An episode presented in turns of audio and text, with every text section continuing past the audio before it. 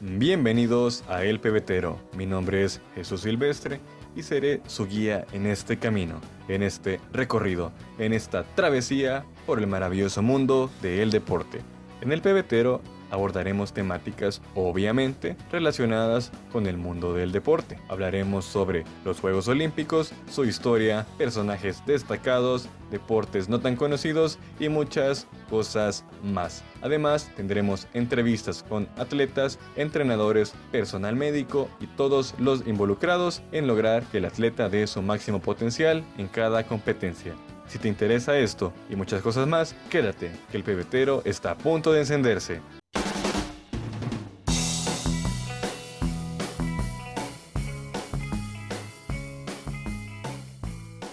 Este episodio estaremos abordando el tema más importante de este año a nivel deportivo, me refiero a los Juegos Olímpicos de Verano de Tokio 2020, o como su nombre oficial lo indica, los Juegos Olímpicos de la 32 Olimpiada. Pero para ser el anfitrión de los Juegos es un proceso bastante largo, bastante complejo, que implica un apoyo gubernamental, un apoyo de la población, el, dinero, el presupuesto y muchas cosas más, como alojamiento, transporte, cosas que el Comité Olímpico Internacional evalúa para poder elegir a, la ciudad. En este caso, se, empieza el proceso aproximadamente 10, 11 años antes de, del, inicio de los, del inicio de los Juegos que se van a realizar.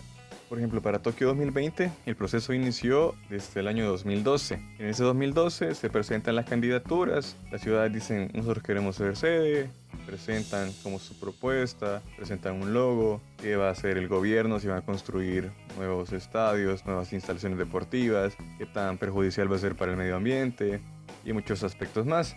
Luego se hacen votaciones y se eligen cinco ciudades de todas las que se propusieron. Luego, estas cinco ciudades se hace una votación y la menos votada se saca de, se saca de la candidatura. Luego se hace otra votación hasta que solo quedan tres. Luego esas tres, que son como las principales para Tokio 2020, o bueno, para los Juegos de 2020, quedaron tres. Está Estambul, en Turquía, la capital de, de España, Madrid, y estaba la capital japonesa de Tokio. Estambul venía por quinta vez consecutiva queriendo ser el anfitrión de los juegos, pero no lo logró, ya que quedó en segundo lugar con un total de 36 votos. Madrid, por su parte, era la cuarta vez que intentaba ser el host de los Juegos Olímpicos, pero tampoco lo consiguió y fue eliminada en la ronda previa. Tokio se convirtió en la ciudad sede con un total de 60 votos frente a los 36 que recibió, que recibió Estambul. Tokio venía de quedar en segundo lugar o quedar como finalista para, los, para las Olimpiadas de, de 2016 que terminó ganando Río. Así que tenía muchas probabilidades y se impusieron a las demás ciudades para poder ser los anfitriones de los Juegos de 2020. Como toda ciudad sede para unos Juegos Olímpicos, Tokio no ha estado exento de polémicas. Quizás la más importante por su costo económico debido a lo que generó fue el plagio del logo, ya que el logo original que se había planteado utilizar era muy distinto al que se tiene hoy en día. El logo original constaba de una T que estaba formado por un signo igual invertido y que representaba la igualdad que se pretendía lograr en los Juegos Olímpicos de Tokio. Pero el, el artista original de este logo Kenjiro Sano fue acusado de haberlo plagiado de el, el, logo del teatro de la ciudad de Lieja, ya que según él, según el artista original que lo había creado, el, artista Oliver Devi, era demasiado parecido. Y al ver las imágenes sí se ve claramente que ha tomado por lo menos inspiración, ya que está utilizando las mismas formas, por decirlo así, que era como una T que estaba partida de la, de la punta donde está la crucita de la T. Como que solo se estuviera usando una cruz sin la parte de arriba. Y está formando una T, mientras que la del Teatro de Liege está formando una L. Si pueden ver la imagen es demasiado parecida y era casi que obvio que sí había tomado inspiración. Aunque el artista original lo negó, la justicia de Bélgica impuso una demanda y el comité organizador optó por no utilizar ese logo. Utilizó finalmente logo que conocemos ahora, que es como un círculo formado por rectángulos, como adentro de una estrella, que será utilizado en estos juegos. Para poderlo cambiar se utilizaron cuatro propuestas, pero la de este artista, ese artista Asao Tokoro, fue la que permaneció o la que fue más popular entre la población y entre el comité organizador para, para lograr 21 votos, fue para lograr 13 de los 21 votos que eran necesarios para poder ser escogido. Él dijo que había invertido mucho tiempo y que sentía como si fuera un hijo para él. Además fue premiado con un millón de yenes, que es aproximadamente 9 mil dólares, y fue invitado a la inauguración de los Juegos. A pesar de que estos juegos se van a realizar en el 2021, Tokio 2020 no cambiará su nombre. Así lo confirmó el presidente del comité organizador, diciendo que era demasiado gasto el que y tenía que incurrir el país para poder este, cambiar toda la, toda la imagen por solo agregar un, un número. Entonces decidieron dejar toda la imagen así como estaba. Bueno, de esta manera, el Tokio 2020 se convierten en los cuartos Juegos Olímpicos que se van a realizar en territorio japonés, ya que primero se realizaron otra vez en Tokio, pero en el año de 1964. Fueron los primeros juegos que se realizaron en el continente asiático. Luego Japón volvió a albergar dos citas olímpicas, esta vez de invierno, los Juegos Olímpicos de invierno de Sapporo en el 72 y los de Nagano en el 98. De esta manera, Tokio se convierte en la primera ciudad en albergar unos Juegos Olímpicos por segunda vez en su historia. En cada edición de los Juegos Olímpicos, los deportes que se van a presentar pueden cambiar, ya que algunos deportes son populares en determinado país, el comité organizador viene y los incluye dentro del programa. Así que se dividen en dos, en dos tipos de deportes. Los deportes que están de manera habitual en el programa, que son 28, se le da la opción al país organizador de agregar hasta 5 y en casos excepcionales como es este de Tokio 2020, habrán 8 deportes que no son habituales, pero 3 son deportes que vienen desde Río 2016 y debido a los buenos resultados se han decidido mantener. Así que no se han tomado en cuenta como parte de los 5 que está, es, que está presentando Tokio, sino que se van a mantener como, como que fueran parte del programa habitual, aunque no lo sean. Estos tres deportes son el golf, el rugby 7 y la lucha. A esos tres se van a sumar cinco que sí escogió Tokio, que son principalmente populares o que quieren potenciarlos para los siguientes Juegos Olímpicos o Juegos Olímpicos de la Juventud. Así que para esta edición de los Juegos, Tokio escogió cinco deportes. Escogió el surf, el skateboarding, la escalada deportiva, el karate y el béisbol. El deporte que llama más la atención, en mi opinión, es el surf, debido a que nunca se había presentado en ninguna edición de los Juegos Olímpicos, ya que al menos la escalada y el skateboard ya habían sido presentados en los Juegos Olímpicos de la Juventud en Buenos Aires 2018. El béisbol no se diga, tiene mucha historia, pero ha, ido de manera intermitente entre cada, entre cada juego olímpico. Y el karate que ya ha estado de una manera a deporte de exhibición, pero que esta vez lo hará con un deporte que entregará medallas. Así que el caso que más llama la atención es el del surf que tiene, bueno, por lo menos en el país tenemos buenos representantes, quizás el más popular, Brian Pérez, lo hará de una manera excelente. Bueno, primero tiene que clasificarse, pero estamos confiados en que sí lo pueda lograr. Solo habrá una modalidad en surf, que será el shortboard, que es la tabla corta, la tabla que mide 1.8 metros, que tiene la, la punta un poquito más más puntiaguda, lo que permite hacer los giros más de una manera más atractiva para el público. Bueno, el, el, el béisbol que se puede decir de él, popular en todo el mundo. Se dice que es el, deporte más popular en, en, Japón y que tiene potencias muy grandes en ese país. La liga es súper competitiva y llama la atención que no estará presente ningún jugador, o bueno, se dice al menos no la presencia de jugadores que militan en la liga de Estados Unidos. La escalada, en lo personal, es de los deportes que más me interesan debido a lo, a lo vistoso, a lo, a lo, grandioso que se ve en las, en las competencias, ya que los atletas suben en cuestión de 10 segundos quizás una pared de una altura considerable y creo que será uno de los deportes a seguir en estos Juegos Olímpicos. El skateboard hará su debut de una manera similar a como lo hace en los X Games, ya que contará con rampas, contará con pasamanos, con diferentes obstáculos que van a permitir a los atletas hacer sus, sus destrezas y poder ganar puntos para ser nombrados los mejores en su modalidad.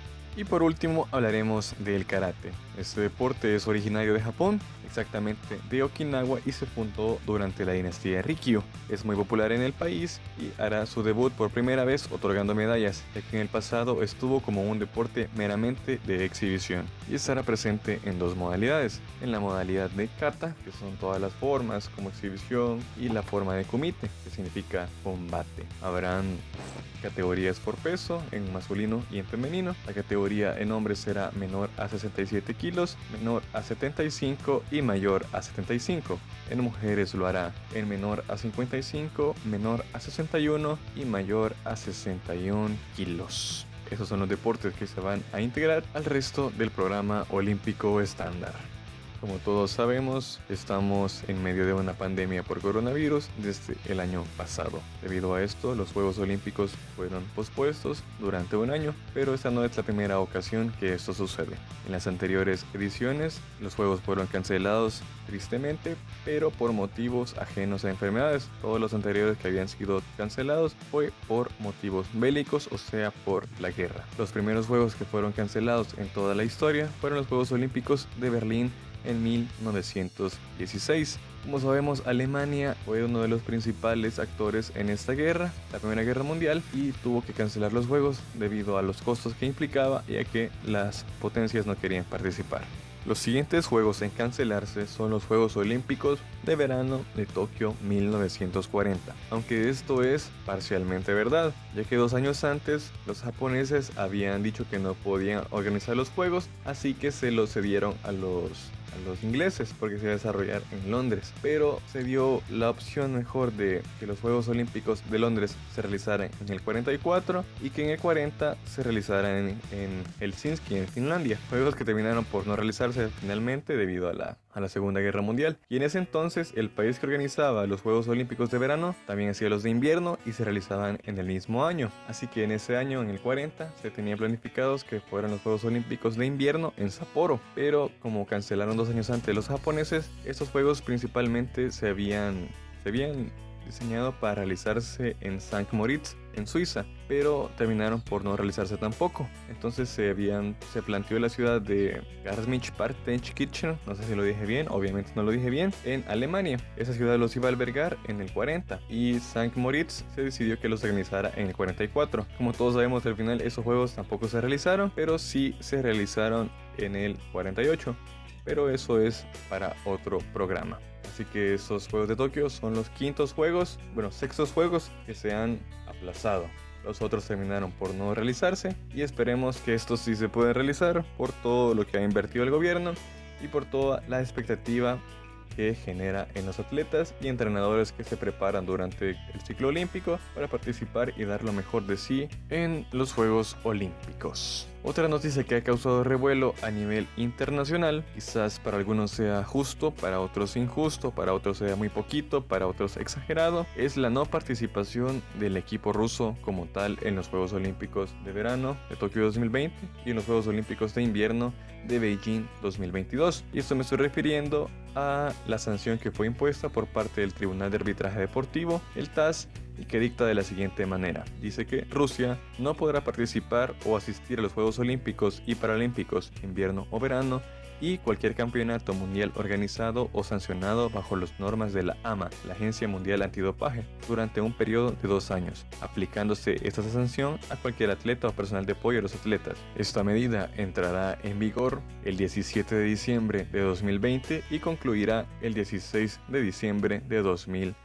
22. Así dicta la sentencia. Además, la Federación Rusa deberá pagar una multa de 1.27 millones de dólares por los gastos incurridos en las investigaciones. Esta sentencia es hasta un poco favorable debido a que inicialmente se había, había previsto que fueran cuatro años de no participación de las, de las elecciones rusas en ningún evento internacional, ya que eso abarca juegos mundiales, juegos, digamos, juegos de cada, de cada federación en la que no podían participar los atletas. Esta medida ha sorprendido debido a que es de las más graves que se han visto a nivel internacional en casos de dopaje. Llama la atención que los atletas rusos sí podrán competir, pero no podrán utilizar su indumentaria que presente logos o presente referencias hacia el país, hacia el país de Rusia. Tampoco podrán utilizar la indumentaria que tenga colores referentes a la bandera, sino que tendrá que ser un uniforme que utiliza la palabra neutro.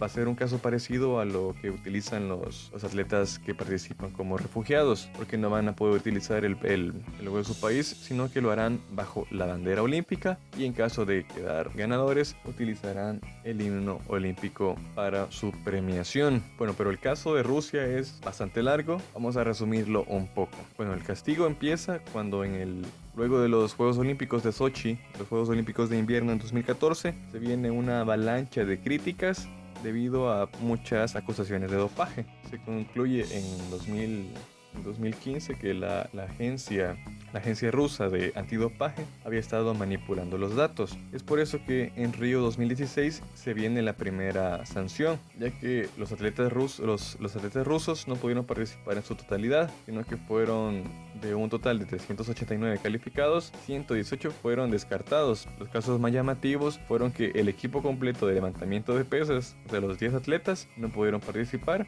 y 26 de 30 atletas de remo tampoco pudieron hacerlo. A diferencia de, de Río, en el 2018 la sentencia se mantenía y los atletas rusos en Pyeongchang no pudieron utilizar ni siquiera el nombre de Rusia, sino que lo hicieron como atletas olímpicos de Rusia y lo hicieron de la misma manera que lo harán en el 2020, con un uniforme neutral sin mencionar a su país y, y bajo la bandera e himno olímpicos. En total en el 2018 en Pyeongchang fueron aceptados 168 deportistas que compitieron en 15 categorías distintas y que no hubieran estado involucrados en el sistema de dopaje y que pudieran demostrar que habían superado controles antidopajes independientes antes del inicio de los juegos. Esperemos que esto siembre un precedente para que todos los países que utilizan este, este dopaje puedan dejar de hacerlo, los que ya lo hicieron que puedan ser castigados como el equipo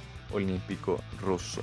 Y como último punto hablaremos sobre las posibles medidas que se pueden tomar para realizar los Juegos Olímpicos de Tokio 2020. En las últimas semanas se había estado especulando que se iban a cancelar, pero hace unos días el comité organizador y el Comité Olímpico Internacional sacaron un comunicado y afirmaron que todo era rotundamente falso. Y reafirmaron el compromiso de Tokio para realizar estos juegos. Lo que sí es que se estaban barajeando distintos requisitos que serían indispensables para poder hacer los juegos. Entre estos estaban que los atletas pudieran ya contar con la vacuna y limitar la estancia de los atletas en el país, convertir la vía olímpica y los diferentes escenarios en una burbuja como la que se dio para completar el campeonato de la NBA. Además todavía no estaba definido si se iba a contar con público o de hacerlo en qué porcentaje se iba a permitir. Además que las ceremonias de inauguración y clausura, por el número de artistas y personal de producción que comúnmente participan en su realización, no sabían si se iban a poder llevar a cabo. Hasta el momento todo lo que se habla en los medios son puras